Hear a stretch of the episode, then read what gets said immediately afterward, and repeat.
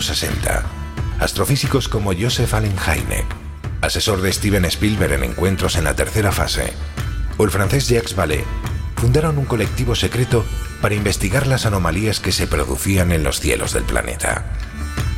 La conclusión a la que llegaron es que la ciencia, en muchos casos, no podía explicar lo que estaba sucediendo. Aquel colectivo fue conocido como el Colegio Invisible.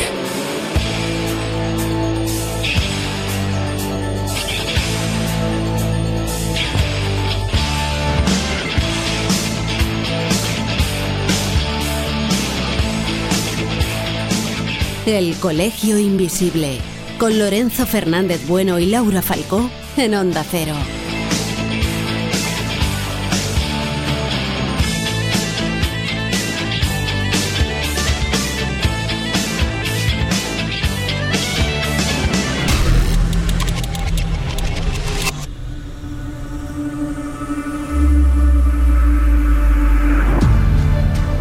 Las ansias de exploración del ser humano de llegar donde nadie antes lo ha hecho y de descubrir aquello que permanece oculto entre las brumas de la leyenda, han llevado a grandes hallazgos, pero también a la creación de mitos en cuyo origen hay algo de real.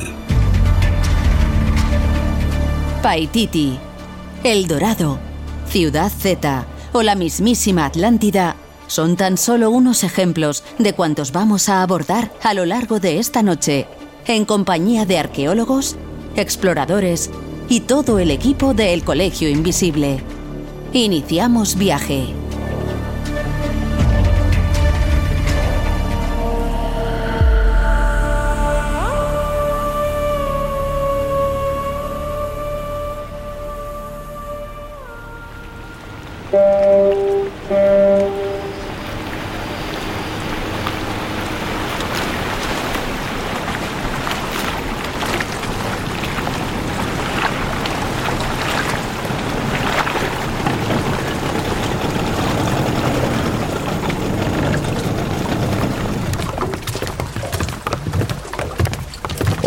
Tal? ¿Cómo estáis? Mira, hace ya mucho tiempo que algunos miembros de este equipo del Colegio Invisible andamos detrás de la pista de ciudades perdidas que se debaten entre la realidad y la leyenda y de las que cada vez hay más argumentos para pensar que en algún momento puntual de la historia pudieron llegar a existir. Y quizás una de las más legendarias sea la mítica, o quizás no tan mítica, Sangrilá. Mirad, dice el fantástico libro El pueblo del secreto que durante muchos siglos ha habido una extraña leyenda en el Oriente. Sugiere que en algún centro oculto, quizás en las tierras altas de Asia Central, existe una colonia de gentes que poseen poderes excepcionales. Este centro actúa, al menos en algunos aspectos, como el gobierno secreto del mundo. Algunos aspectos de esta leyenda llegaron a Occidente durante las cruzadas. La idea fue renovada por el pensamiento Rosacruz en 1614, fue reintroducida con algunas variantes en el siglo pasado por Madame Blavatsky y el diplomático francés Jacques Eliot, y fue sugerida de nuevo por el autor inglés Talbot Mundi y más recientemente por el viajero mongol Osendowski en 1918. Es el misterioso sangrilá de la leyenda, donde ciertos hombres, evolucionados más allá de la situación humana ordinaria, actúan como regentes de poderes más allá del planeta. Esto es lo que dice este libro, editado por Sirio. Laura, buenas noches por encima de todo. Es uno de esos sitios que, que, siempre nos ha interesado, ¿no? A quienes leemos el esoterismo en el mejor sentido del concepto. Pero, ¿qué es esto de Sangrila y qué vinculación tiene con la mítica Zambala, dónde se ubica, cuál es su importancia y primero, ante todo, buenas noches, ¿cómo estás? Buenas noches, pues aquí andamos. La verdad es que el concepto de Shangri-La yo creo que todos en algún momento nos ha hecho soñar.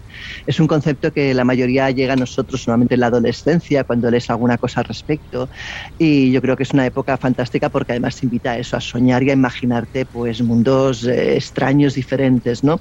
Dentro del mismo mundo, claro. Shangri-La de hecho es una aldea mítica, utópica, situada teóricamente en las regiones inexploradas las montañas del Himalaya. Y aunque el término, como dices, se originó en la década de 1930, el concepto es muy similar a conceptos más clásicos como los antiguos paraísos que podríamos hablar pues, de Shambhala y el Jardín del Edén. Se dice que los habitantes, como dices, practican las costumbres budistas tradicionales, libres de materialismo y otras influencias occidentales. Se supone que viven cientos de años, mucho más que un ser humano normal, y que además conviven con una especie de armonía idílica con la naturaleza. Dentro de esas altas cumbres el pueblo se supone que está muy escondido y tiene un palacio sagrado, un lago, eso es lo que explican las fuentes al menos. El término, como decías, sale de la novela de Lost Horizon de, James eh, Hilton y que fue publicada en 1933 y esta novela, traducida como Horizontes Perdidos, narra la historia de los supervivientes de un accidente aéreo que consiguen llegar a una especie de la masería utópica situada pues, justamente en ese lugar, en ese fantástico Shangri-La en los confines del Tíbet. Es un lugar cerrado donde se, viven, pues, se, se ven paisajes absolutamente idílicos, maravillosos, donde el tiempo parece suspendido, donde la atmósfera es de paz y absoluta tranquilidad. Y como decíamos, pues probablemente está inspirado en el Shambhala antiguo. ¿no? En la década de 1580, sin embargo, cuando el mundo occidental escuchó por primera vez la, la mención de este paraíso tipo Shambhala, eh, pues bueno, hubo mucha gente que realmente dudó de su existencia o no, si realmente pues la, la cosa va en serio, ¿no? Eh, los viajeros europeos de la época se dicen que fueron recibidos allí pues en la corte del emperador Akban y que escucharon todo tipo de utopías sobre esta mítica ciudad y utópica ciudad. Desde luego, si, si, hay un sitio donde una ciudad de estas características podría ocultarse a la vista de los curiosos de Occidente, sin duda alguna sería estos paisajes absolutamente maravillosos de los Himalayas, del Karakorum, donde, no sé si lo sabéis, hay uno de esos reinos perdidos, en este caso absolutamente real, que es como una especie de obsesión que tengo metida en la cabeza desde hace años. No sé si habéis oído hablar del reino perdido de Mustang. Ya os doy las buenas noches también a vosotros. Jesús, Josep, ¿cómo estáis? Que hay muy buenas. Muy buenas noches. Pues eso, el reino perdido de Mustang. Hace, hace un tiempo hubo. Que no de los Mustang. Eh, Yo estaba. Ahí acabas de quedar como muy viejuno. Muy viejuno, muy viejuno, sí, sí. Pues hay un documental, y esto os lo recomiendo si no lo habéis visto, que hace un. Bueno, pues hará unos dos años más o menos, se emitió en la 2 de televisión española, que se titulaba precisamente así, El reino perdido de los Himalaya. Y bueno, era un poco la historia de un bueno, un viajero, ¿no? que recorriendo los pasos que su propio padre había realizado varias décadas atrás, se iba al reino perdido de Mustang para conocer al rey con el que estuvo hablando su padre tiempo atrás. Era una especie de recorrido iniciático, casi casi una peregrinación, pero en fin, era una auténtica delicia ver esos paisajes y la historia que había detrás. Pero ya que estamos hablando, Jesús, de, conceptos que, que yo creo que todos hemos oído hablar en alguna ocasión, en muchas ocasiones pues no sabemos qué hay detrás, ya lo ha comentado Laura, lo que hay detrás de Zambala, de Sangrila, pero qué vinculación tenía este asunto con un grupito un poco extraño, los teosofistas, y por qué se despertó en ellos el interés por este lugar.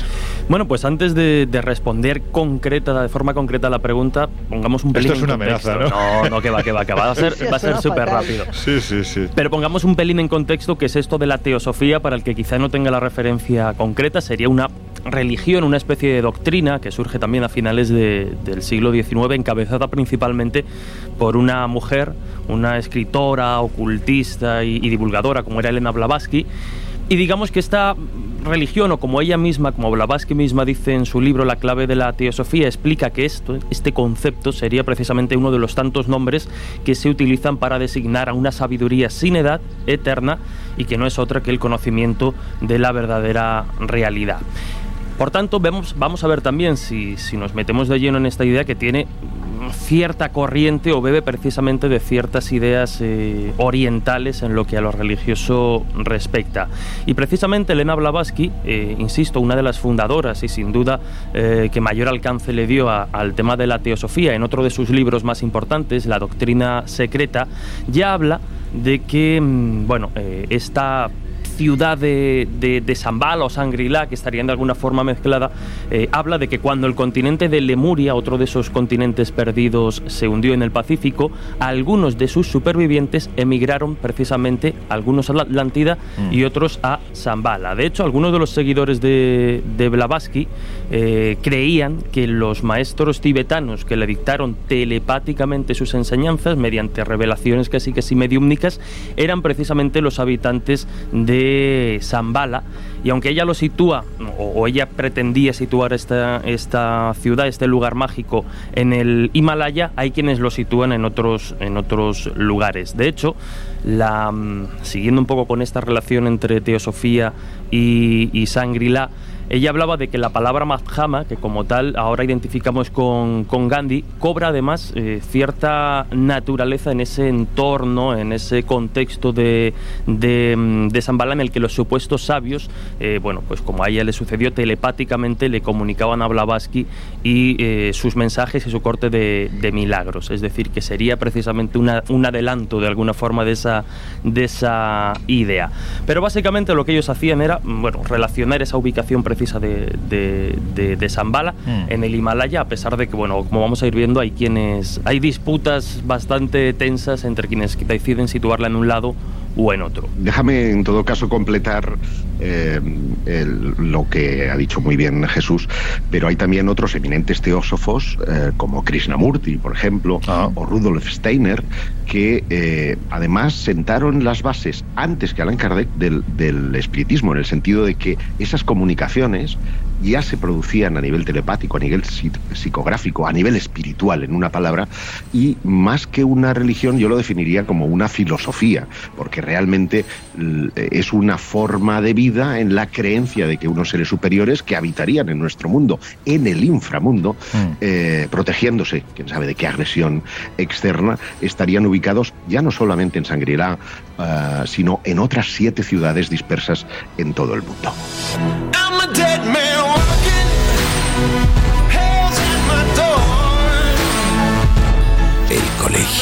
El periodismo de misterio ya está aquí en Onda Cero.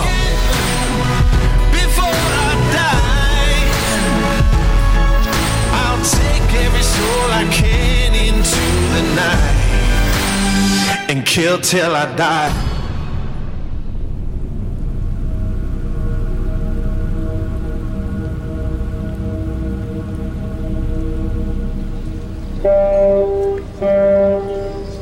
Lo que sí parece evidente es que James Hilton, como ha dicho Laura hace unos minutos, ¿no? el autor de Horizontes Perdidos, donde se cita la existencia de este reino mágico, casi paradisiaco, parece que, que se lo basó en uno de esos lugares únicos que también hay en el planeta y que, bueno, pues, pues yo he tenido la oportunidad de visitar en una ocasión, acompañado o acompañando, mejor dicho, en este caso, a un equipo de rodaje dirigido por el doctor Jiménez del Oso, que es el Valle de Unza, ¿no? El Valle de los Inmortales. Es conocido así, pues porque lo normal es que te encuentres con un señor a cinco mil y pico metros de altura que acelera más que tú y que mm, seguramente sobrepasa con creces los 100 años, ¿no? De hecho, hay muchos estudios que se están realizando en este lugar para ver el porqué de la longevidad de la gente que habita en este lugar, que en ocasiones llegan hasta los 125 años, piensan que pueden ser los alcaloides, ¿no? Que, eh, que bajan con, con las aguas del río Indo desde las alturas, de las, de las montañas, en fin, es una de esas historias que parece sustentar la existencia de este reino mítico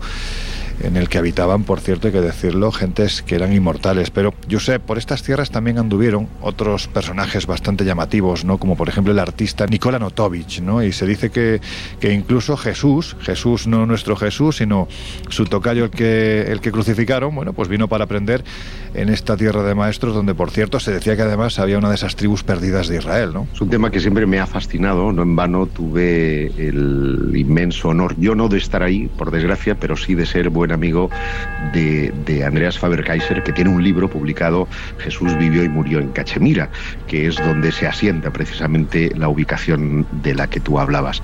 Y eso es lo que crea al menos una comunidad, la Amadía, que eh, Jesús fue un profeta justo enviado por Dios entre los israelitas. Y la versión de la crucifixión para, este, eh, para esta comunidad es que Jesús no murió en la cruz.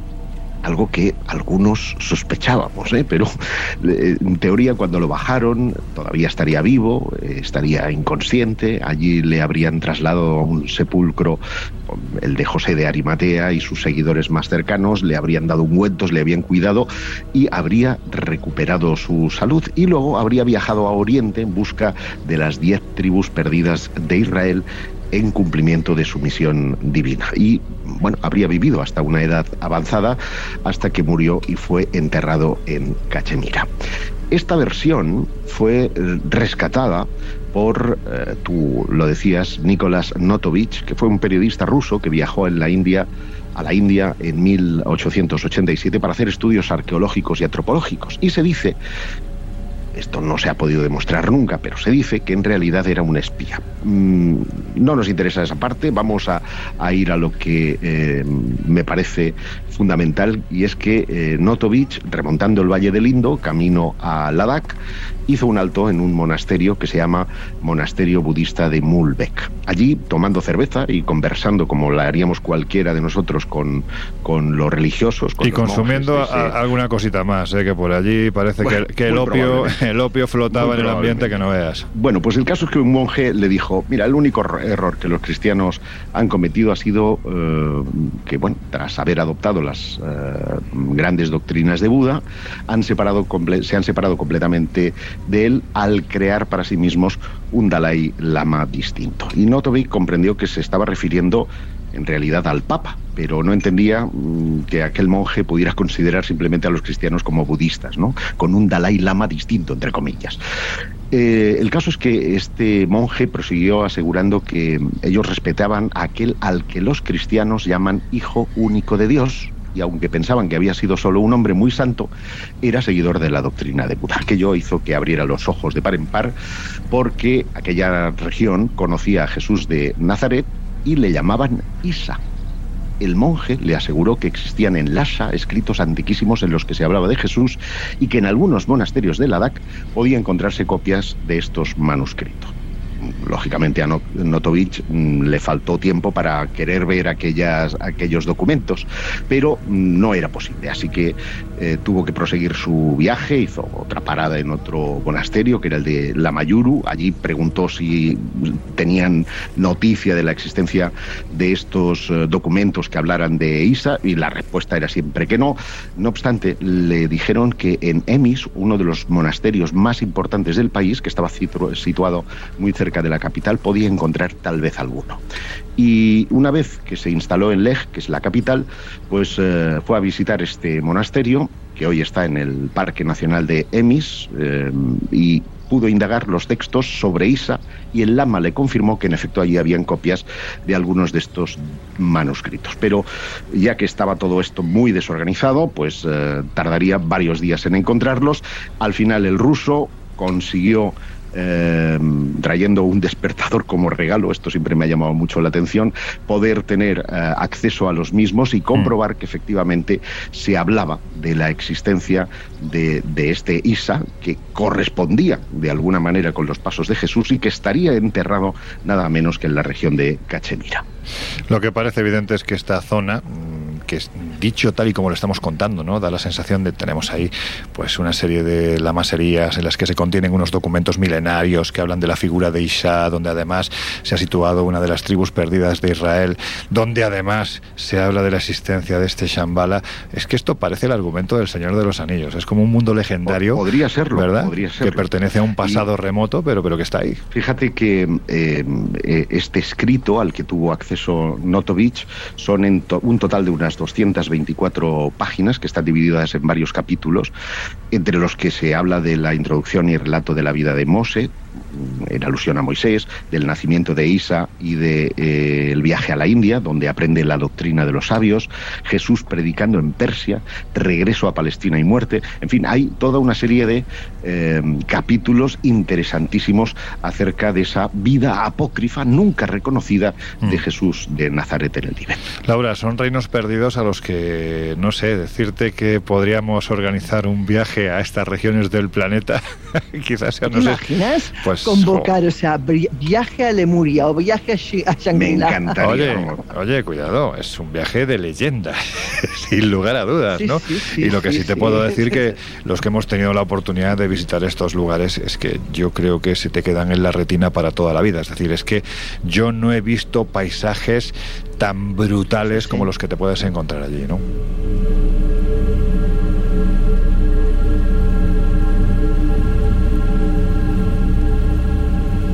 Bueno, pues otra de esas ciudades legendarias de la que a mí particularmente, de las que a mí particularmente más me gusta, bueno, pues por todas ¿no? las derivaciones que posee, sería ni más ni menos que la que lleva Tadeo Jones buscando en dos o tres temporadas. ¿no? Tres, creo que, Tres, creo que vaya por la tercera. Bueno, por la primera por lo menos iba en busca de Paititi, ¿no? Y lo que hay detrás de ese concepto del Paititi, que sería la parte real del mito, no es ni más ni menos que el Dorado, la ciudad de oro, que buscaron los españoles después de ver a los indígenas muiscas cómo se asperjaban oro cada día en la laguna de Guatavita. Pensemos en el Sipac, que era el, el líder ¿no? de, de este grupo indígena. Todos los días era colocado en una barca, llegaba uno de sus súbditos con una cañita le expulsaba oro que le cubría todo el cuerpo y una vez que realizaba el traslado hasta el centro de la laguna, pues se tiraba al agua y se limpiaba el oro. De hecho, esto provocó que los españoles bajaran el nivel de la laguna hasta en dos metros y medio aproximadamente y sacaran toneladas de oro. Eh, lo hicieron además con más de 3.000 indígenas que iban con sus, con sus eh, calabazas, con las que vaciaron el, la laguna, imaginad, ¿no? la, la operación tan, tan gigantesca. Pero lo que está claro es que detrás de esto y detrás de esa fiebre de oro y detrás de ese dorado, Laura, hay algo más que una leyenda, ¿no? Algo que parece ser real. A ver, los conquistadores, al igual que los misioneros, han perseguido ese mito durante muchísimos años, ¿no? Incluso en el año 2001 el arqueólogo Mario Polía aseguró haber hallado un informe firmado por un tal Andrea López eh, del año 1600 en los viejos estantes de los archivos jesuitas de Roma, en el que ya se hacía referencia a esta misteriosa ciudad oculta por la selva, teóricamente ubicada en el departamento de Madre Dios, hablamos de entre Perú, Bolivia y Brasil, y protegida pues por cordilleras que en realidad no serían cordilleras, sino que serían antiguas pirámides soterradas bajo la vegetación eh, de una frondosa selva, ¿no? Eh, bueno, el caso es que la urbe, tan antigua como podamos llegar a imaginar, eh, era nombrada originalmente como Paititi, un nombre que nada tiene que ver con el que ahora pues hablamos, ¿no? Del Dorado. Es un nombre que, que, bueno, que los indígenas utilizaban para nombrar a una catarata cercana y donde el oro y las joyas se supone se amontonaban a cantidades inimaginables. Hubo incluso quien después de tiempo se atrevió a asegurar que la ubicación de este lugar era uno de los secretos que conocía el Vaticano, cosa inverosímil, ¿no? Lejos de todas estas elucubraciones, la verdad es que tiene visos de haber sido levantado sobre bases de piedra real y en la actualidad, pues si existiese, estaría cubierto absolutamente comido por la jungla. Hablamos de que, según la teoría, estaría a 13 grados, 12 latitud sur, 72, 71 longitud oeste, eh, un territorio que sería como una especie de triángulo invisible eh, que marca pues, los ríos Manú, al norte Madre de Dios, al oeste y la ciudad eternamente embarrada de eh, Paucartambo. Yo y los nombres ya sabes que...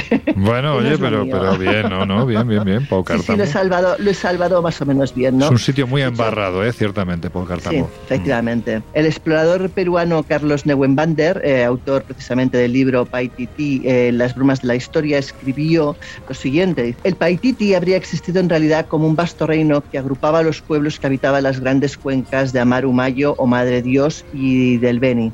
Según Garcilaso, los incas trataron de conquistar el Paititi.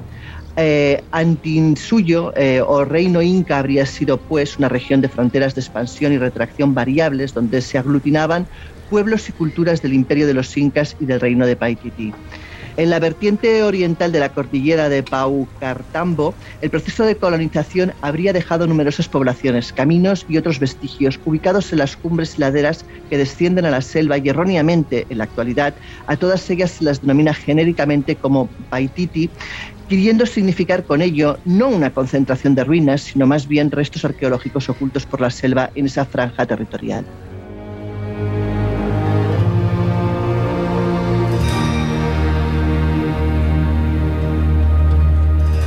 A ver, Jesús, que si alguien ha, hecho, ¿no? Por encontrar la ciudad perdida de Paititi y la ha buscado en varias ocasiones, ese ha sido el explorador Diego Cortijo, que por cierto, bueno, pues aparte de ser un buen amigo del Colegio Invisible, también es una persona que cuando le preguntas, contesta rápido, ¿eh? Contesta muy rápido y es de, es de agradecer, adelantabas, ¿no? Diego Cortijo probablemente uno de los eh, mejores exploradores que a día de hoy tenemos no solo en España, sino a nivel internacional. Eh, también en la Sociedad Geográfica Española, con uno de los puestos altos en, en lo que es la institución, autor de libros, de series de televisión, Mm. colaborador y como decías, en cuanto se le pide ayuda y se le pide y se le reclama, responde rápido. Pero claro, si estamos hablando del Paititi, estamos hablando de ciudades legendarias o de momento a caballo entre la realidad y la leyenda, es de obligación eh, preguntarle a Cortijo, a Diego Cortijo, porque él es uno de los que ha tratado, al igual que tú y tantos otros compañeros, de ver esos resquicios Mm. de realidad en lo que aparentemente eh, no son más que leyendas o así nos lo presentan. Para empezar, yo creo que es muy interesante, dado que él es- se autogestiona sus propias expediciones y sus propias exploraciones, eh, plantearle para el que se quiera animar cómo se monta y cómo se plantea ya no solo sobre el papel, sino en la práctica una expedición de este tipo. Y esa es la primera pregunta que le hemos planteado a Diego. Bueno, expediciones como, como las que me llevaron a encontrar restos o detrás de las informaciones de Paititi son un proceso. ¿no? Eh, en mi caso concreto, un proceso que llevó a muchos viajes en la zona de Madre de Dios para comunicarme con las comunidades nativas, obtener la información, conocer qué se, qué se sabía acerca de restos arqueológicos y emprender rutas con ellos. Al final ellos son los que tienen la información. Hoy día podemos utilizar técnicas por satélite, radares, LIDAR, que nos ayudan mucho en ese trabajo, pero al final es con las comunidades nativas, de la mano de ellos, de los que mm, necesitas eh, emprender esas rutas, conocer el terreno y recuperar un poco esos lugares pues que mm, se conocen, que hay información, que alguien ha pasado, que ha escuchado, que creen haber visto algo, ¿no? Y de la mano de ellos eh, montar esas expediciones. Al final esas expediciones en zonas de selva nos obliga a ir principalmente pues por río, intentando evitar tener que cruzar zonas amplias de, selva virgen, porque avanzar con machete, intentar abrir trocha o abrir camino en una zona de selva es muy complicado. Nosotros en zonas totalmente inexploradas avanzamos, para que os hagáis una idea, apenas eh, un kilómetro al día. Eh, abrir camino es muy complicado en selva, entonces siempre se utilizan, intentamos utilizar esas quebradas de los ríos, esos pequeños caminos que nos abre, que nos abre el agua.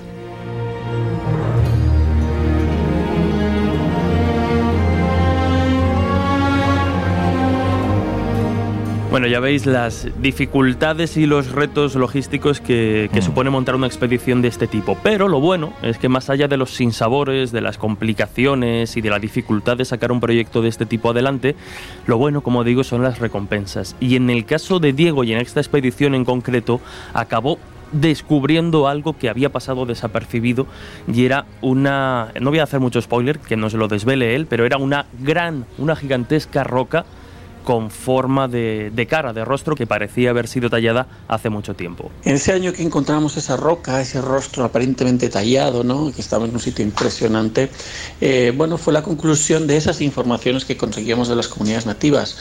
Eh, exploradores eh, locales, eh, gente que trabajaba para minería, había, había avistado a través de helicóptero un sitio, pero no se había llegado hasta ese lugar por tierra. ¿no?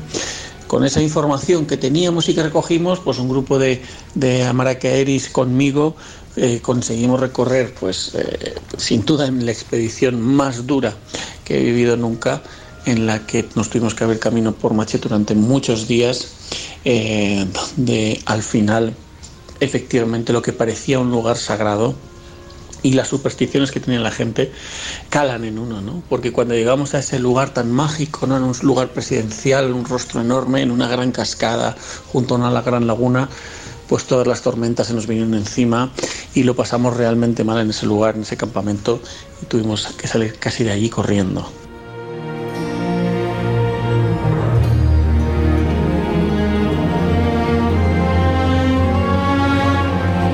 La verdad es que esta es de las historias más increíbles que se pueden escuchar porque es que a, mí Diego incluso me llegó a contar que el descubrimiento de esta cabeza aparentemente gigante de un inca al pie de una cascada, o en este caso la verdad es que coronando la propia cascada, la- el descubrimiento se hizo porque es que iban, eh, no sé si huyendo o persiguiendo los pasos de un jaguar cercano, que fue el que les guió hasta el lugar. De hecho, la laguna que hay a los pies de esta cabeza fue bautizada como la laguna del Otorongo, porque el Otorongo es el, la- bueno, el nombre que le dan en esta zona del planeta precisamente al jaguar. Al, bi- al bichejo iba a decir, al Sí. Bichazo. Bueno, con unos piños que no veas el bicho.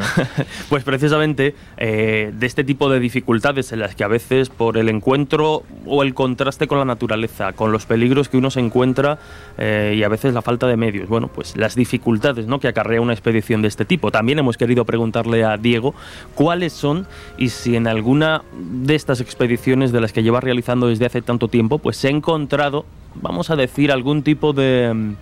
mm, algún tipo de barrera por parte de la mismísima naturaleza que a veces parece querer proteger sus secretos, ¿no? Pues le preguntamos por último cuáles son estas dificultades y complicaciones. Es cierto que al final todas esas supersticiones, esa idea de lugares sagrados, ¿no? que uno quizás puede ser más o menos escéptico. En este caso concreto de- de- del rostro, cuando llegamos a ese rostro en piedra, al final calan, ¿no? Porque eh, uno lo ve con cierta distancia, ¿no? Esas costumbres, esas tradiciones, pero cuando uno llega a ese rostro y siente una tormenta amazónica encima de su cabeza, yo siempre lo digo, las tormentas en selva suenan de una manera especial y tronan, tronan en el corazón de una manera muy fuerte. Estuvimos, estuvo dos días lloviendo, dos días donde los ríos se desbordaron, donde nuestro campamento fue arrasado, se lo llevó la corriente y donde me quedé prácticamente sentado en una roca cubierto de, agua esperando que el temporal pasara, ¿no? Entonces es cuando te das cuenta que quizás hay algo de verdad en esos lugares y ese miedo te inunda de una manera irracional. Fue lo que una de las cosas que hizo que hizo todavía más, no, sé si más especial o, más auténtica esta aventura, porque ese regreso desde, este ese rostro se convirtió en una auténtica odisea, deslizándonos entre troncos, bajando por los ríos como buenamente podíamos.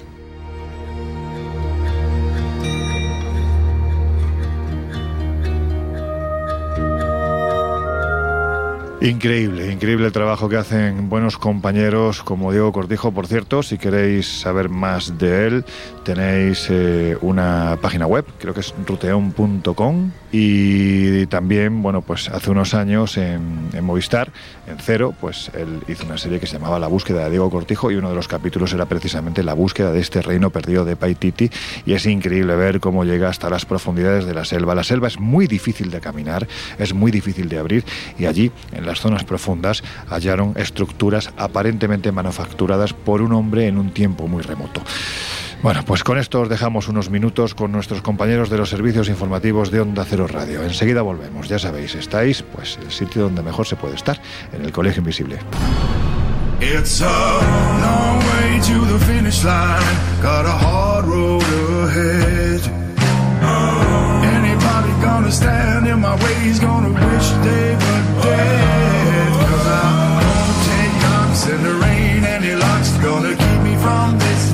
En unos minutos volvemos a abrir las puertas del Colegio Invisible en Onda Cero.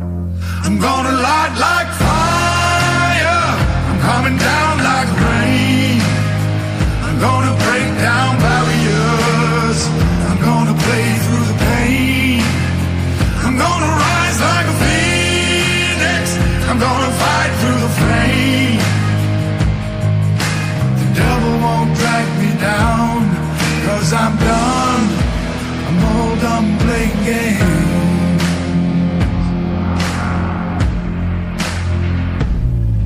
I don't know when the job will be done and the way isn't clear. Gotta stand against what I know's wrong, gotta face all my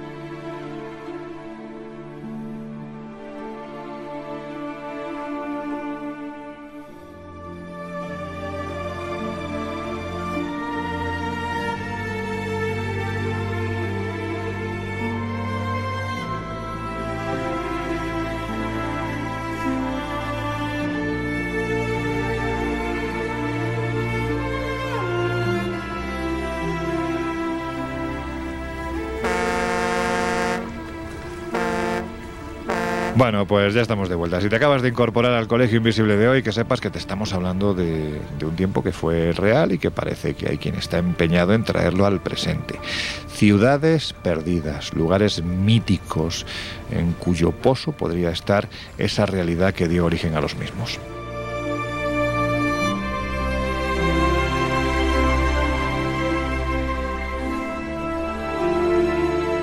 A ver, Josep, esto dicho brevemente, ¿hablamos de la Atlántida? Podríamos hablar de la Atlántida. Esto daría casi para un programa monográfico del Colegio Y para 20. que sería también un puntazo, ¿eh? Y para 20, seguramente, porque de la Atlántida se ha dicho de todo y se han emplazado eh, o se la ha emplazado en múltiples eh, lugares. Pero, según los diálogos de Platón, eh, la Atlántida era una tierra al oeste de las columnas de Hércules, que son unos accidentes geográficos que están a un lado y al otro del estrecho de Gibraltar, con lo cual está muy clara la ubicación que la fuente literaria a la que acude todo el mundo radica precisamente este continente o isla perdida, porque ahí también hay discusión. Y tuvo un gran poderío económico, social y militar, pues llegó a dominar la Europa occidental y el norte de África hasta la ciudad, eh, hasta que la ciudad de Atenas, pues eh, logró, por así decirlo, detenerla. Y en este momento es cuando se produce según la leyenda, una catástrofe sin descripción que hundió a la isla y a todos los ejércitos que disponía. Y la Atlántida, dice textualmente, fue borrada por completo del mapa y de la historia. Lo cierto es que desde la Edad Media esta historia siempre fue considerada una alegoría. Nadie se creía que la Atlántida era un lugar eh, físico hasta que en el siglo XIX, y gracias al romanticismo, comenzaron a surgir posibles emplazamientos y a dar a este relato legendario la, mirada de realidad. Y si somos fieles a ese relato, como he dicho, las columnas de Hércules mm, sitúan geográficamente muy bien el asunto, hay que mirar al Atlántico y la primera teoría localiza precisamente la Atlántida allí. Los montes más altos no habrían llegado a cubrirse y corresponderían, según la primera de las teorías, con las islas que conforman lo que conocemos como la Macaronesia, es decir, las Azores, Madeira, las Islas Salvajes, Canarias o incluso Cabo Verde. Y el problema de todo esto es que la teoría de la deriva continental evita precisamente que allí pudiera radicar algún Claro. tipo de estructura continental.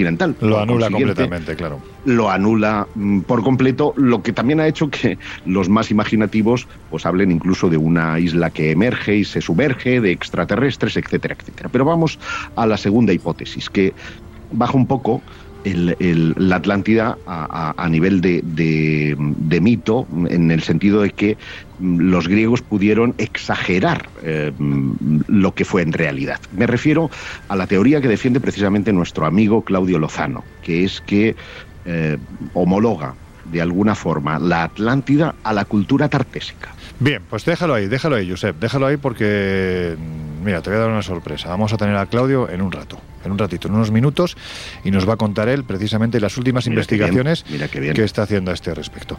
Jesús, Mira qué bien. ¿dónde se ha ubicado a lo largo de la historia? Pues en muchos sitios. De alguna forma ya, ya adelantaba Josep que la descripción clásica a la que todos recurrimos de Platón parece ser que nos la situaría, bueno, pues en la zona exterior del estrecho de, de Gibraltar, es decir, la tendríamos al sur en nuestra, en nuestra península, pero igual a lo largo de los siglos y en épocas más contemporáneas también se han ido mm, se ha ido situando la Atlántida prácticamente por, todo el planeta. Por ejemplo, en los años posteriores al descubrimiento de, Colón y todas las noticias de ese, nuevo mundo, pues muchos afirmaron que América, que el continente americano, no era ni más ni menos que precisamente la, la Atlántida. Incluso lo hicieron eh, con cierta carga política, porque todos los estados del momento querían su parte del pastel de ese continente, entre comillas, recién descubierto, Claro. y todos querían eh, pues vincularlo política eh, y, a manera también de, sangre de descendientes el continente americano a, su tierra. ¿no? Pasó en España con los Reyes Católicos y pasó en otros tantos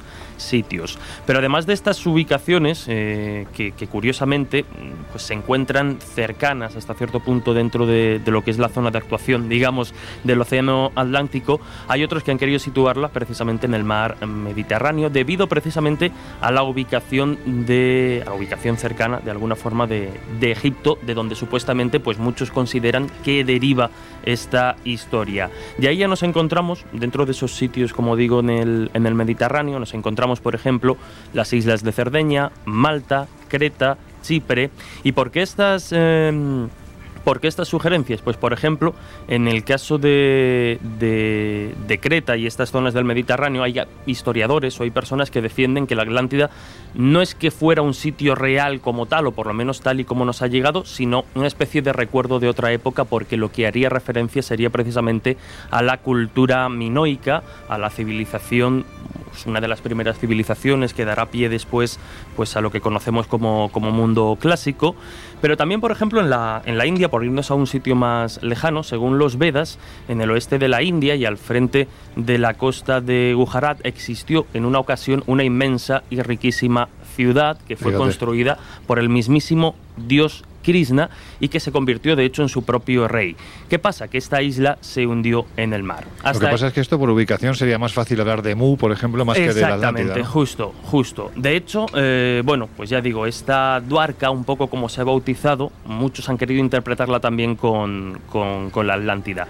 Y en España, pues yo creo que, que sobran las, las palabras porque también se han, se han propuesto muchas cuestiones, pero si además va a estar con nosotros Claro. Claudio Lozano, El tiene poco sentido que, que lo comentemos. Pero bueno, como, como anécdota decir que, que- que en el 2018 aproximadamente un nuevo documental volvió a situarla cerca del coto de, de Doñana, también relativamente cerca Mm. de, de, como hablábamos antes, del estrecho de, de Gibraltar. Pero ya veis que en función de la política, que en función de las ideas y en función de la época se ha ido situando a este continente legendario en diferentes partes de- del globo.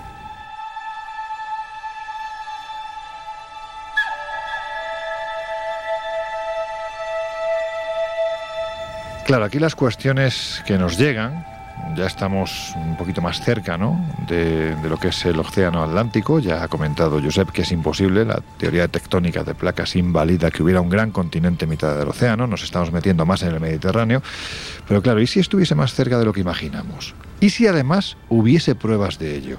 ¿Y si hubiese arqueólogos que con un gran coraje parecen intentar buscar respuestas a tantas preguntas? Bueno, pues a estos ISIS les puede dar algo de luz el que va a ser nuestro siguiente invitado. Uno, Laura, de esos lujos que, que la verdad es que de vez en cuando, pues oye, da gusto darse, ¿verdad? Pues sí, se trata de uno de nuestros invisibles favoritos, el arqueólogo Claudio Lozano. Y hay que decir respecto a él que estudió Historia y Arqueología en la Universidad de Huelva y en la Universidad Internacional de Andalucía, que se formó como buzo profesional en el Centro Técnico de Buceo de Barcelona. Sus trabajos eh, desarrollados durante el año 2001 en la Bermuda Maritime Museum de Bermuda lanzaron su carrera internacional pues, a un nivel como el que todos conocemos actualmente. En este tiempo estuvo también eh, bajo la tutela de los doctores eh, Edward Cecil Harris y Clifford Smith, con quienes colaboró en numerosas intervenciones. Bueno, como no puede estarse quieto, como el hombre es bastante, la verdad, movido, al concluir sus estudios de doctorado colaboró como arqueólogo de campo con el doctor Francisco Estrada eh, Belli de la Universidad de Vanderbilt en Tennessee en el proyecto Olmul, excavando pues, importantes yacimientos de la civilización maya. Fue uno de los primeros en explorar científicamente un navío de la batalla de Trafalgar y publicar sus resultados a nivel internacional. Fue becado eh, por el FAMS y la, Inter- y la National Geographic Society. Ha trabajado de conferenciante habitual en foros eh, científicos y para que os hagáis una idea, su tesis doctoral la tituló como Aplicación de técnicas sonográficas al estudio del patrimonio sumergido, lo que deja muy claro cuál es su pasión por la arqueología subacuática. A todo esto, además, hay que añadir que lleva muchos años reuniendo pruebas. Yo diría que empeñado en demostrar que detrás del mito de la Atlántida pudo haber una poderosa civilización desconocida, que además se asentó ni más ni menos, y esto ya lo hemos comentado en alguna ocasión aquí en el Colegio Invisible, en las costas del sur de España, y que desapareció posiblemente a raíz de un mega tsunami. Y por si esto fuera poco, hace apenas un mes que ha estrenado en National Geographic el documental Tartesos, la civilización perdida. Claudio, querido amigo, ¿cómo estás? Aparte de liado. Muy buenas, Lorenzo. Pues la verdad que estoy muy bien, estoy emocionado, estoy contento y sobre todo tengo mucha energía para seguir adelante con esta investigación que mencionas, que llevo todos estos años, ese desarrollo. Y el documental que mencionas ha sido además un aliciente para seguir investigando y seguir adelante con nuestro proyecto. Pues oye, si te parece vamos a hablar de eso, ¿no? Porque entiendo que la experiencia de presentar un documental de, este nivel y además, oye, pues en un canal que, está tan asociado a la arqueología, a la historia, a la búsqueda, ha tenido que ser la pena, ¿no? Esta experiencia. Bueno, la experiencia ha sido formidable. El- he tenido la suerte de, tuve la suerte en su tiempo de, de ser becario de National Geographic en un proyecto en Guatemala y desde entonces el- he desarrollado mi carrera como arqueólogo subacuático y cuando se planteó, digamos, el, ese elenco de documentales que el National Geographic a través de Disney Plus quiere desarrollar, digamos, de nuevas civilizaciones, de, de nueva temática, tanto española como europea, pues bueno, contaron conmigo para hacer esa presentación. El, el formato elegido, pues, es un formato documental donde, soy presentador y e introduzco un- a un panel de expertos que son verdaderamente los que llevan el peso del documental, donde se van introduciendo, donde se hacen un, set de entrevistas, una serie de, de preguntas y ellos explican, en este caso, eh, ese tarteso, ese tránsito de esa civilización mítica y literaria a la realidad arqueológica. Lo habéis titulado Tartesos, la civilización perdida, como hemos comentado, ¿no? Pero ¿realmente Tartesos estaba tan perdida? Bueno, es que es, lo, es una de, la- de las constantes más interesantes del documental. Pensemos que, que las fuentes de Tarteso, el origen de la búsqueda de Tarteso con, con, con Bonsor, Jorge Bonsor y Adolf Schulten, se da en un contexto donde previamente ya se había encontrado por parte de Schillmann Troya. Con lo cual, esa fiebre, esa energía que tenían esos arqueólogos, arqueólogos decimonónicos, arqueólogos, pintores, anticuaristas decimonónicos, por buscar eh, civilizaciones perdidas, sigue activa desde el proceso de, búsqueda de, Troya. Entonces, ¿qué pasa? Que tanto Bonsor como Schulten se nutren de esa, de esa energía, de esa búsqueda, de esa pasión por la arqueología sobre ciudades míticas o ciudades perdidas. Y Tartesos aparece en fuentes literarias, es cierto, ci- fuentes literarias grecolatinas, pero no deja de ser un mito, no deja de ser una, una, una ciudad nunca encontrada o un territorio más bien nunca explorado. Y estos dos arqueólogos, Jorge Bonsor y Adolf Schulten, se ponen a buscarlo con, con la misma premisa que, que Schillmann hizo con Troya. Y esa realidad, ese tránsito de ese mundo literario mítico a la realidad arqueológica es lo que se señala en el documental. Y efectivamente, Tarteso es, es una civilización perdida, una civilización desconocida que aparece ahora recientemente a la luz de la arqueología. Claro, es que me has leído la- el pensamiento, como de hecho podemos decir, porque claro, nuestros oyentes no saben que tú y yo tenemos a veces muchas conversaciones y te vas, a pesar de ser un hombre de ciencia, te vas adelantando mi pensamiento. Porque claro, estás hablando de Tartesos, también de Troya. ¿Sería en cierto modo, podemos decir que Tartesos sería nuestra particular Troya?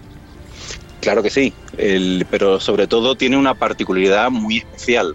Y es que, si bien Troya es, una civilización plenamente oriental, asentada en el Mediterráneo, lo interesante de Tartesos es que el componente indígena, en unión a ese componente fenicio, da, a un, da un tipo de civilización que sirve de puente entre el bronce atlántico, entre esa civilización poco estudiada, verdaderamente perdida, verdaderamente desconocida del megalitismo atlántico, con el puente a las civilizaciones del Mediterráneo oriental.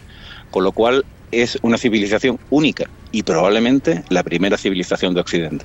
Esto, bueno, pues dicho de esta forma, hace que a gente como a mí, a ti seguramente ya estás acostumbrado, se nos pongan los pelos de punta, ¿no? Porque estamos hablando de algo muy, muy importante, dicho por alguien muy importante.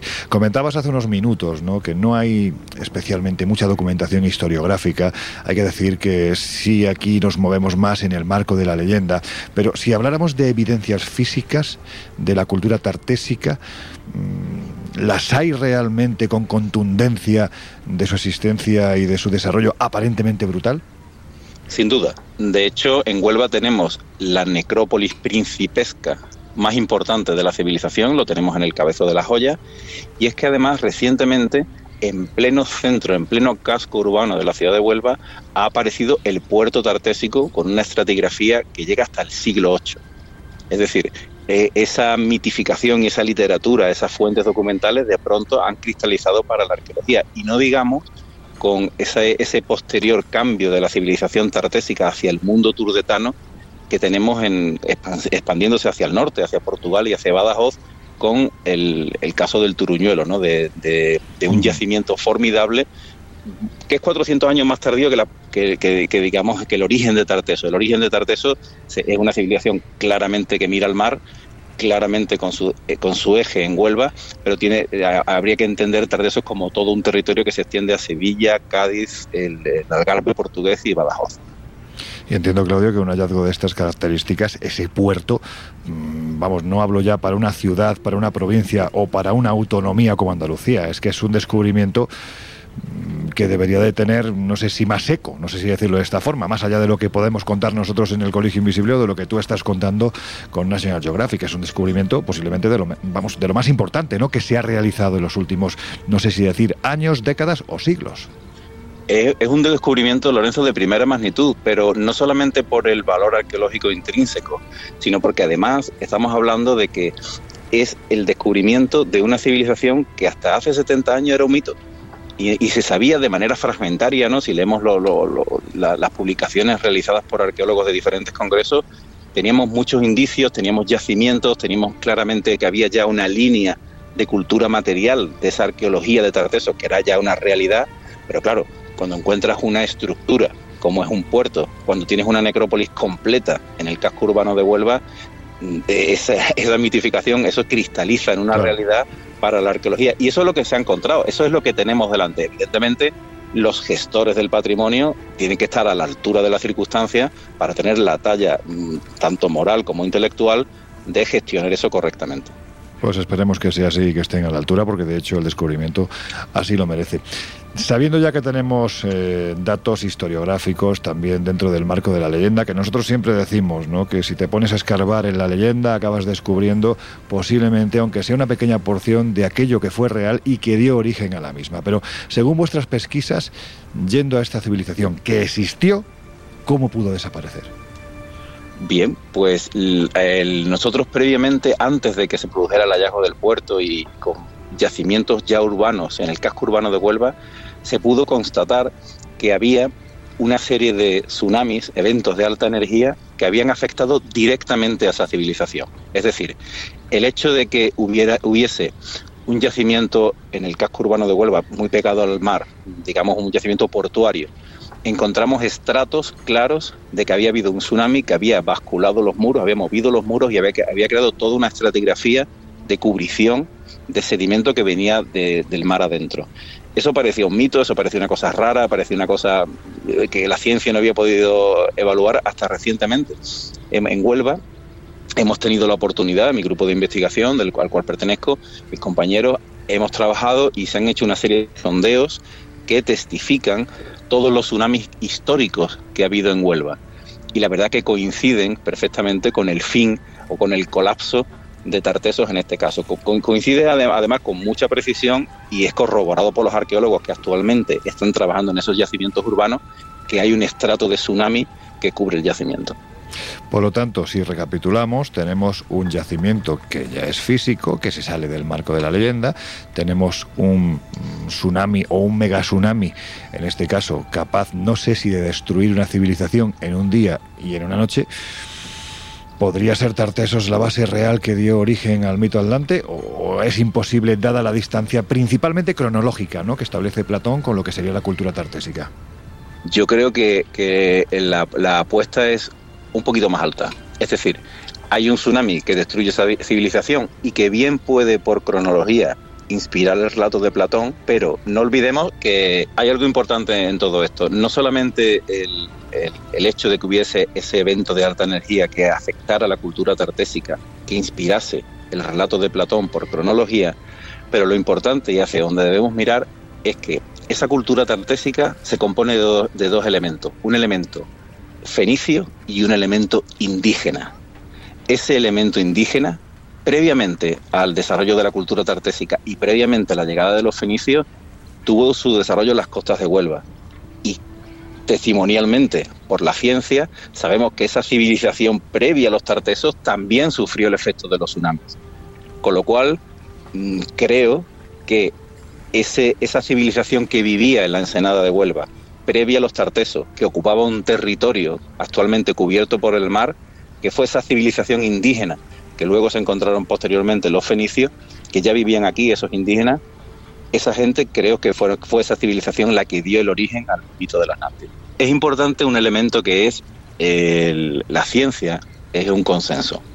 Y los científicos nos hemos dado como consenso aquellos elementos que formarían la civilización, que podría ser perfectamente una economía para la guerra, una economía con excedente, el, hecho de que hubiera una escritura, el hecho de que tuviera una arquitectura monumental, el hecho de que, que hubiese cultos complejos que derivaran en una religión. Es decir, hay un consenso sobre lo que actualmente pudiera ser civilización. ¿Qué sucede? Sucede que ese paradigma, ese conjunto de ideas que nos dimos en el 19 sobre lo que es civilización, de pronto se va resquebrajando. ¿Y dónde se va resquebrajando? Ahí lo tienes en Caral. ¿Quién diría a día de hoy que una civilización como Caral no es una civilización? Sin duda O lo tenemos, claro, o lo tenemos en Gobekli Tepe. ¿Quién diría que esa construcción, en teoría, realizada por cazadores recolectores, no constituye la obra de arte de una civilización? Quizá el término civilización o quizá el consenso de civilización está en constante renovación, en constante actualización. ¿Qué sucede? Sucede que actualmente lo que tenemos debajo del mar en Huelva muy probablemente se ascriba a ese tipo de culturas que quizás no tengan todos los elementos que nos dimos para considerar lo que es civilización, pero que en realidad sí lo es. Entonces, eso es lo necesario para entender que hay culturas en el mundo que constituyeron una civilización, que conocemos poco de ella, que tuvieron una expansión que todavía no somos capaces, de definir, que sí constituyen una civilización y claramente son civilizaciones perdidas y míticas. Claro, en este caso estaríamos hablando de una civilización, como decías anteriormente, precisamente, valga la redundancia, anterior a Tartesos y de la que parece que poquito sabemos, pero bueno, cada vez vamos, vamos conociendo más gracias a, la labor de, arqueólogos como tú. Pero ya que estábamos hablando de, de la Atlántida, yo sé que tú, además, en fin, como te he oído tantas veces, eh, en ponencias y en entrevistas para medios de comunicación, siempre recuerdas a pioneros como Jorge Bonsor. ¿Tan importante fue su papel en toda esta historia? Mm, Jorge Bonsor para mí es una figura clave, porque él personalmente se entrega a la búsqueda de una civilización, se entrega al desarrollo de, de su búsqueda, haciendo realmente una arqueología científica. Recordemos que él es dibujante y, digamos en ese tiempo eh, es donde la arqueología se está configurando ya como invento inglés, ese desarrollo que hay, que hay ya en Egipto crea una larga tradición. Y Jorge, Bonsor, aún basándose en textos literarios, aún todavía con ese pozo de mitificación de la arqueología mítica, de esa arqueología soñada, él utiliza el método científico, él dibuja, él crea registros, él además potencia el hecho de que ve de cara al futuro que los yacimientos pueden convertirse en un elemento de cultura para la civilización. Entonces, y para, y para los que, mm, digamos, viven en el entorno. Ese papel de Jorge- Bonsor es mm, crucial. Es cierto que a Jorge- Bonsor se le ha criticado porque Jorge Bonsor lo que hacía era, había piezas, se le, se le vendía a la Social Hispanic, eh, Hispanic Society en Estados Unidos y, digamos, de alguna manera con algunas piezas financiaba su- sus excavaciones. Que eso se ve a día de hoy, ya con una evolución de la ética de la propia profesión, como algo malo. Pero las aportaciones de Jorge Bonsor son cruciales. Es más, muchas veces se, se reivindica más la figura de Adolf Schulten por las publicaciones que realizó, que son publicaciones muy contundentes, muy orientadas hacia Tartesos, pero cuando leemos las cuatro principales obras de Bonsor y cómo él trabaja en el entorno de Bajo Guadalquivir, vemos como verdaderamente, eh, y además emociona el- su lectura, vemos como verdaderamente este hombre realiza un trabajo arqueológico real para llevar una civilización del mito a la literatura y a la realidad arqueológica.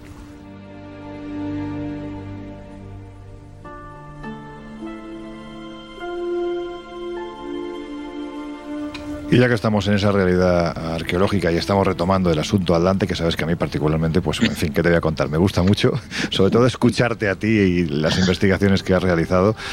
Mm, Pero dentro de lo que es, vamos a llamarlo así, ¿no? Vamos a dejar un poco el mito, vamos a llamarlo civilización perdida. Mm, En ese tiempo pretérito, ¿habría evidencias de la presencia de una gran civilización en el sur de España, ni más ni menos? Yo creo, creo que esa civilización eh, existiría y está debajo del agua.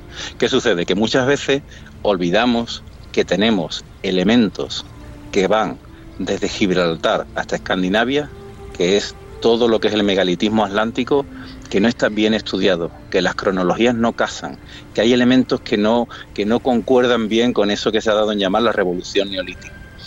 Entonces, m- mi- lo, lo que yo pienso es que ese origen de civilización costera, ese origen de, ese origen de civilización que tenía su, su centro en donde bien cita Platón, más allá de las columnas de Hércules, en el entorno de Huelva, la ensenada de Huelva, esa civilización existe. Tendría elementos en su interland, pero recordemos, en la parte, en la parte digamos de tierra adentro, para que nos entendamos. Pero observemos lo que sucede con los tartesos. Tarteso, que es una civilización muy posterior, tiene ahora, está ahora mismo debajo de la actual ciudad de Huelva. Todo ese proceso se ha alterado. Entonces, buscar una civilización todavía más antigua que los tartesos y que probablemente tenga su eje en un sitio que ahora mismo está cubierto por el mar es complejo. Y, sobre todo vincular esa civilización a ese mundo megalítico. Ese es el trabajo de la ciencia, eso es lo que hay que hacer. Es decir, cuando estudiamos el megalitismo atlántico, cuando estudiamos los, los complejos megalíticos que tenemos en toda la fachada atlántica europea, vemos que probablemente, o, sea, yo- o por lo menos, al menos en mi opinión técnica, yo lo veo como una unidad cultural y veo que su eje se encuentra en Huelva y espero encontrar las pruebas de ese eje bajo el mar. Claro, yo he hablado contigo en, en alguna ocasión que lo que es el paisaje marino, marítimo de Huelva, hasta que no te metes unas cuantas millas mar adentro, eh, pues es, no es muy profundo. Claro, lo que tú me estás diciendo es que si esto estuviera bajo el mar, mm, ¿podría haber megalitos bajo el agua? Sí, sí, claramente. Pensemos que actualmente desde, desde el 14.000 hasta el, el 6.000 antes de Cristo, el mar ha subido 125 metros. En el caso de Huelva, eso equivale a unos 43 kilómetros de media de una costa que está una costa que está sumergida. De hecho, desde el punto de vista geológico, esa paleocosta antigua, esos paleocauces de los antiguos ríos están debajo del mar el mar avanzó, el mar fue progradando, el mar, fue subiendo de nivel para que nos entendamos, y esos constructores posteriores de megalito que tenemos en tierra construirían sus hábitats y construirían sus megalitos bajo el mar. Eso es lo que hay que estudiar. Evidentemente hay una alteración, hay una serie de sedimentos, hay una, una- hay una dinámica litoral que afecta a todo eso y eso es lo que estamos estudiando. Y evidentemente estamos encontrando pistas muy claras de que la presencia de los paleocauces está, de que la presencia de hábitat está, estamos encontrando huesos, estamos encontrando elementos que eh, a medida que vayamos avanzando en la investigación irán cristalizando en una realidad arqueológica.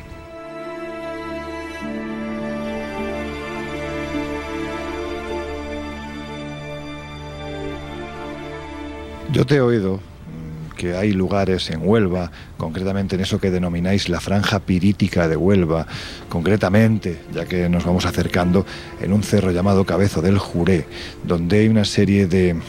Bueno, es que prefiero que lo cuentes tú, porque entiendo que esto que hay allí tendría que ver con esta civilización milenaria, ¿no? Bueno, pensemos que Cabezo Juré constituye el primer sitio de la península ibérica, de la- la península ibérica donde se funden metales. Pero no solamente se funden metales, sino que se funden metales y se hace un filtrado, un, proceso de crisol de esos metales para hacer todavía el metal más puro.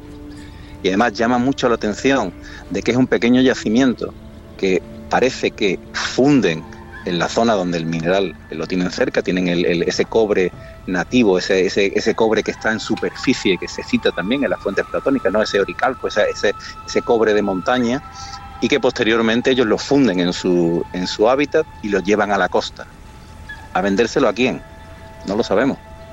Y se traen de la costa alimento para el propio hábitat. Entonces, Cabezos Jurés constituye probablemente un mundo indígena del que, que- de- que- del- de- que pertenece a una civilización o pertenece a un pueblo del que no conocemos. del que no sabemos nada, de por qué están fundiendo ahí, de desde cuándo llevan fundiendo, eh, a quién le están vendiendo el, el- el mineral y a quién le están vendiendo el metal, porque el, el metal que se vende no es un metal para hacer arado o para hacer herradura, es un metal para la guerra. Hmm. Entonces, ¿con quién está conectada esa cultura? ¿Quiénes son? ¿Por qué hay una tradición tan antigua de venir del Mediterráneo oriental a buscar minerales ahí y, y a, y a ese contacto comercial tan antiguo? Esos enigmas son los que hay que resolver y probablemente esa, esa cultura que creó mm, la explotación en la franja pirítica de Huelva depende de esa cultura que nada sabemos que probablemente sea lo que inspiró el mito de las Atlantis. Claro, en este caso, ¿de qué tiempo estamos hablando? Cabezo Juré tiene una cronología aproximadamente del 3500 a.C. y, mm, digamos, entronca con qué culturas hay en el Mediterráneo en desarrollo en el 3500. Estamos hablando del Imperio Medio, estamos hablando de, de, de- de- de- los sumerios, ¿de quién estamos hablando? Decir, eso es altamente interesante para el desarrollo de la historia. Decir, yo no creo que lo que se produce en Cabezo Jurel sea para un, digamos, un comercio local. Yo creo que se está produciendo un comercio a larga distancia. Creo que forma parte de un, de un elemento cultural mucho más denso y que probablemente tuviera sus centros y sus centros de distribución, pues claro, los de Cabezo Jurel, recordemos que montan el mineral en, en bueyes y los van a vender a la costa a los centros de venta. Probablemente esos centros de venta estén sepultados bajo la marisma de Huelva o sepultados bajo el mar. Y ahí no tenemos información.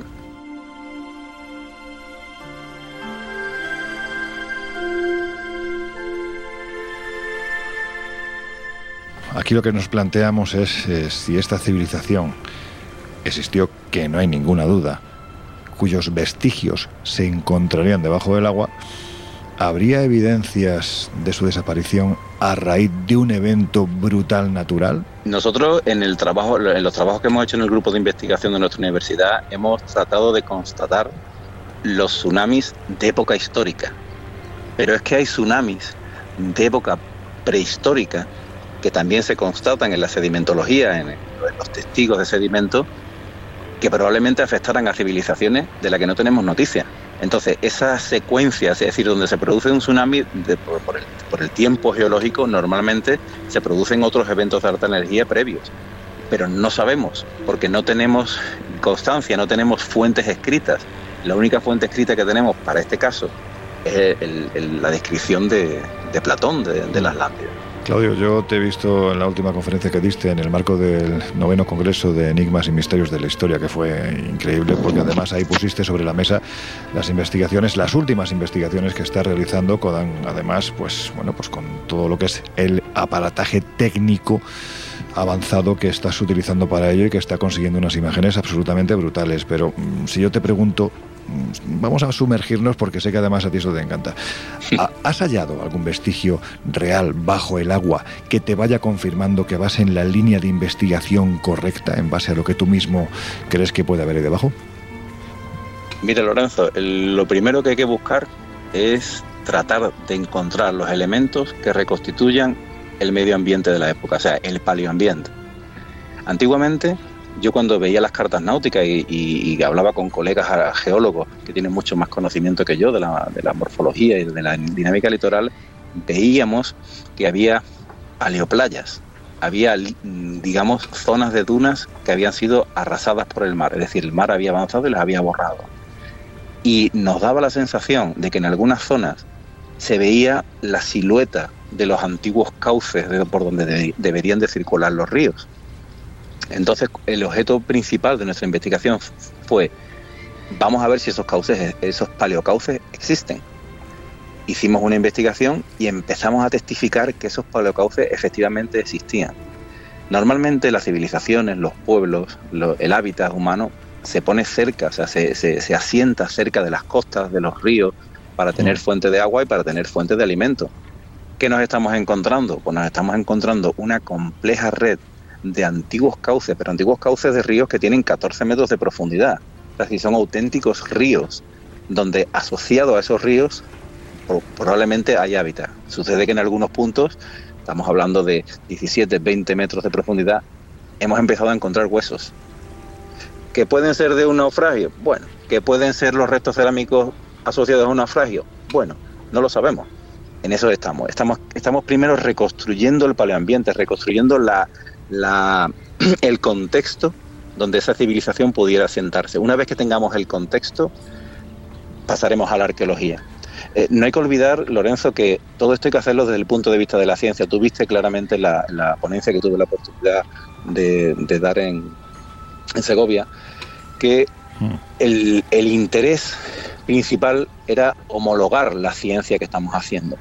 Es decir, si yo planteo un protocolo, si yo planteo una metodología, si yo planteo el desarrollo de, técnicas mediante un instrumental, yo tengo que contar con el consenso científico y tengo que presentar mis resultados en el foro científico y tener la validación de los pares. Eso es imprescindible. Es decir, yo no hago una arqueología de parece que hay, hay cosas. Claro. Yo hago una arqueología de que hay cosas. Yo hace unos años, hace 10 o 15 años, cuando empecé con todo esto, el- la presencia de unos antiguos cauces, pues parecía una cosa que pudiera ser, ya está constatada. La presencia de un paleoambiente donde pudieran asentarse los hombres hace 14, 15 mil años, pudiera ser, ya es una realidad. Entonces la configuración de ese contexto ya la tenemos. A medida que vayamos avanzando, a me- a medida que, que vayamos viendo qué hay en el entorno de esos paleocauces y en el fondo de esos cauces, ya no tengo ninguna duda que aparecerán restos megalíticos, que aparecerán restos de embarcaciones y que aparecerán restos de, de asentamientos. Y como yo siempre digo, pues vas a ser la persona que va a dar consistencia histórica a un mito del que se lleva hablando desde hace cientos o miles de años.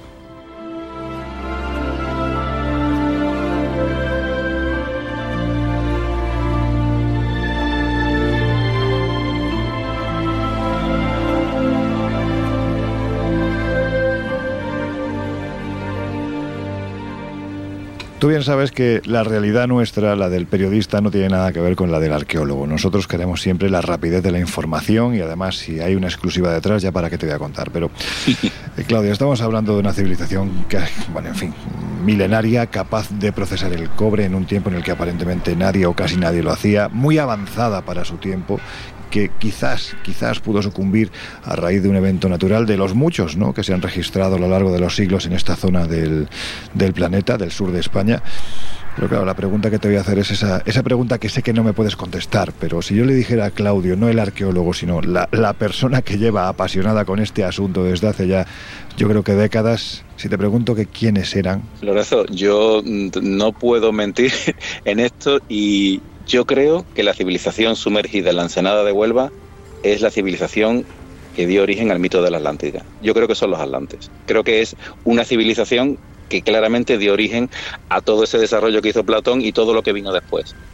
Que no puedes, que no sea tan monumental, que no sea tan, tan mística como, como, como la literatura posterior le ha otorgado, por supuesto, pero lo que hay en la ensenada de Huelva creo que encierra uno de los grandes orígenes, o uno de los grandes mitos de la humanidad, en este caso el mito de la Atlántida.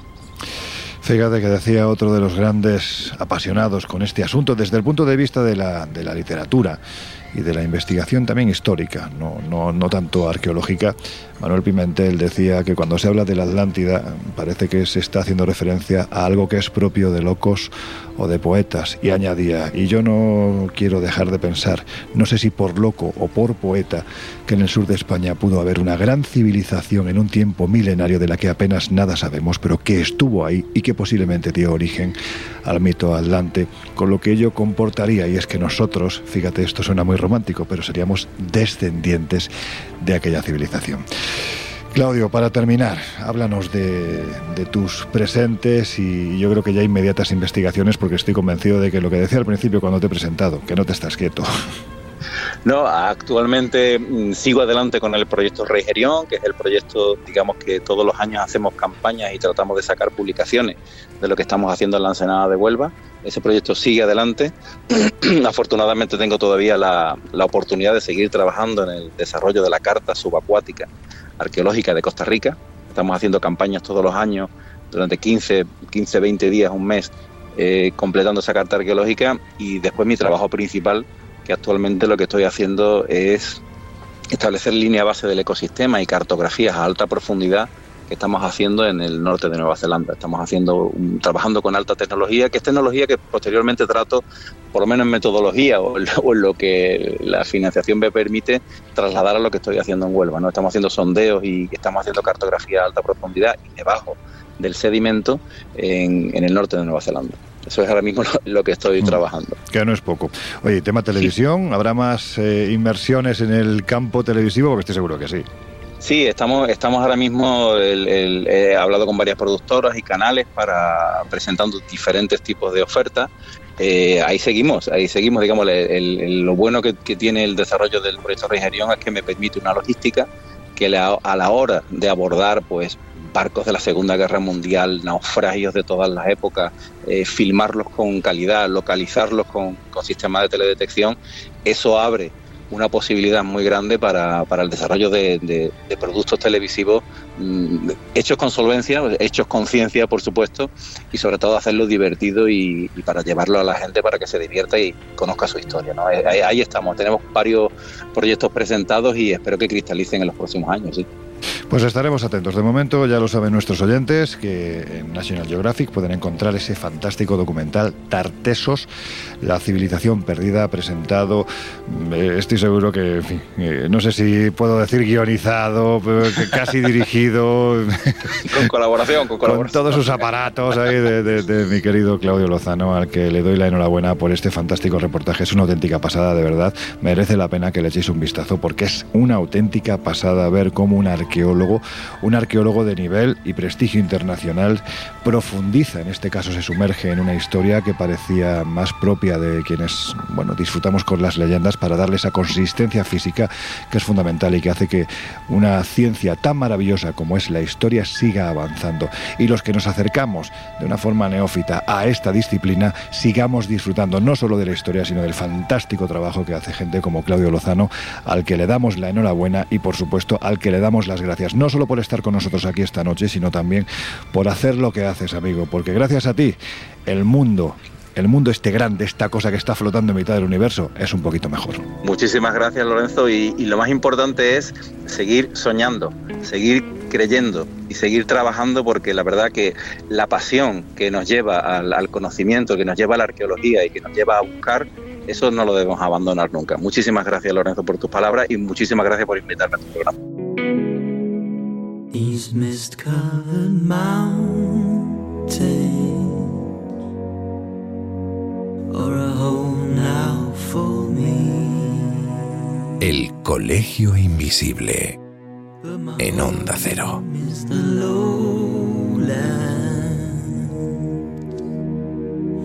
Always will be. Someday you'll return your valleys and your farms, and you'll no longer burn to be brothers in arms.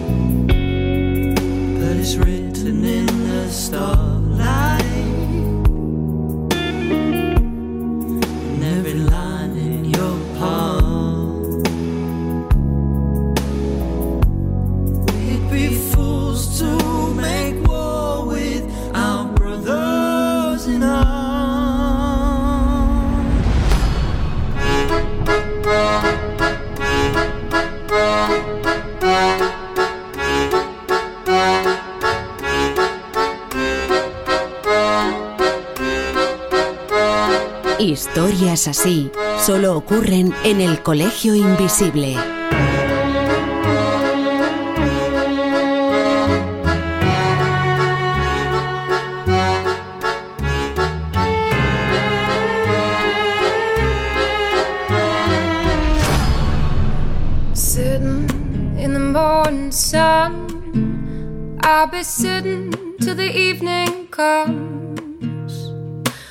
Watching the ships roll in, and I watch roll away again.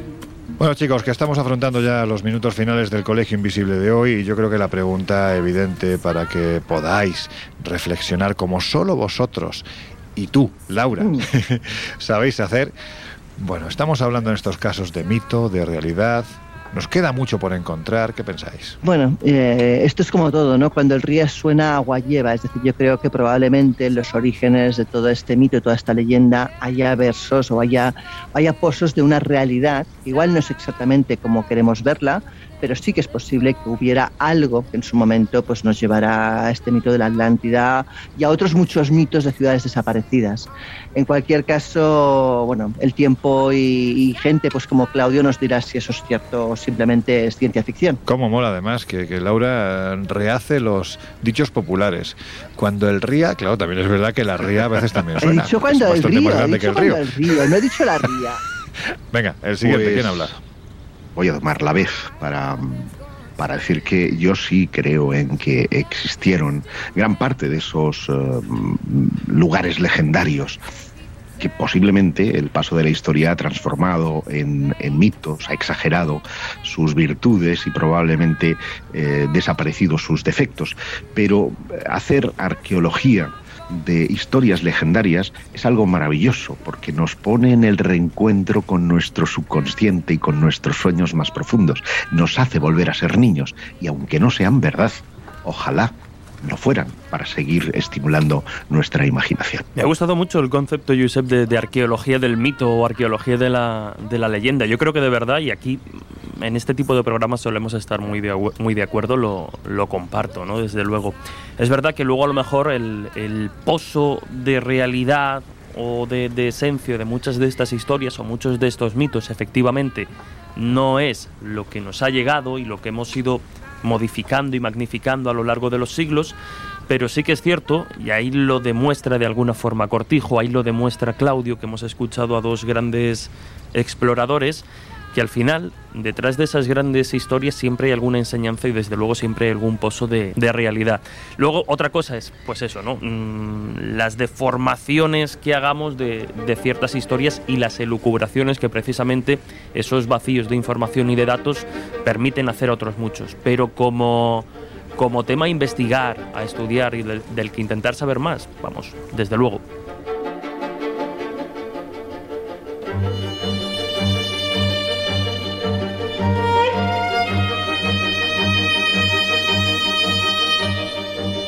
Bueno, pues ahora en estos últimos minutos, como nos queda muy poquito, muy poquito, simplemente recomendaros que os acerquéis a nuestra web, espaciomisterio.com, también viajesprisma.com, porque quedan muy poquitos días para ese viaje que vamos a realizar a Jaén, carnaval, os vamos a enseñar, bueno, pues las pistas que hay de la búsqueda de uno de los objetos sagrados más importantes de la historia, la mesa de Salomón, pero también va a haber una noche de, aparte de conferencias, pues va a haber una serie de de gente que se va a disfrazar de la forma más llamativa posible. Aquí tenemos a Josep y a Laura, que, que, en fin, que estoy seguro que ya tienen muy, muy pensado cuál va a ser su disfraz. Vamos a rememorar lo que hicimos en Halloween, pero en fecha de carnaval. Y también tenéis que acercaros a esta web porque ya está colgado el viaje que se va a realizar a Roma en el mes de julio, donde tanto Laura Falcó como el bestseller internacional Manel Loureiro, autor del Grupo Planeta, pues os van a enseñar tanto Roma como Florencia como nadie lo ha hecho. Es decir, no solo la parte histórica, sino también la parte mitológica, legendaria y, por supuesto,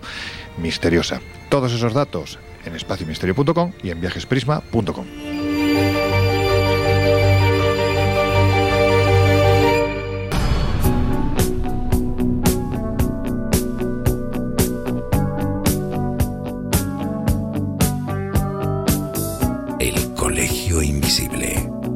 Con Lorenzo Fernández Bueno y Laura Falcó.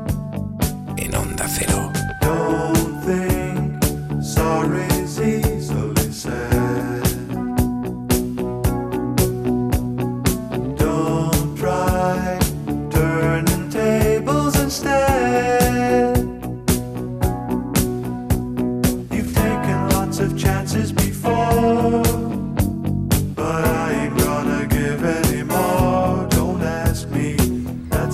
Chicos, que nos queda muy poquito tiempo, que ya está, ciudades perdidas. Eh, una pregunta última, así rápida. ¿A qué ciudad perdida os gustaría ir? Yo me quedo con. Cíbola. Yo tengo un debate, porque hay diferentes ciudades Bien. que me gustarían por diferentes motivos. O sea, por ejemplo, Shambhala o Shangri-La Pues una, una. me parece apasionante, ¿no? El que pueda haber una ciudad casi oculta en mitad de la nada, o sea, me parece brutal. ¿Y tú, Jesús? Pues mira, ya que Laura ha dicho medio Zambala, que es un poco la que iba a decir por el exotismo y lo interesante, diría, aunque sea muy, muy tópico, a mí me gustaría y siempre me ha- me ha interesado mucho el tema de, de la Atlántida. Visitarla, ojo, la Atlántida de esplendor, guapa, de todo, no, no, no aquella que dibujan algunos un poquito menos tal. Pero yo creo que sería esa opción. Bueno, pues yo me quedo con el Dorado. Laura Falcó, dentro de una semana, no sé si en el Dorado, en Zambala, Shangri-La, las siete ciudades de Cíbola o cualquier otro lugar legendario nos encontraremos, pero lo que sí es seguro es que nos volveremos a Por encontrar. supuesto, hasta dentro de una semana. José Guijarro, un abrazo, amigo. Un abrazo, cuento los días. Venga, Jesús Ortega, también a ti, otro abrazo y nada, pues seguimos ruta. Hasta la semana que viene. Y a vosotros os dejamos ya siguiendo esta fantástica ruta no legendaria, sino absolutamente real que ofrece Onda Cero en su parrilla. Os dejamos con el gran José Luis Salas, con sus no sonoras y con su equipo. Nosotros regresamos de nuevo dentro de una semana. Hasta entonces, sed muy felices.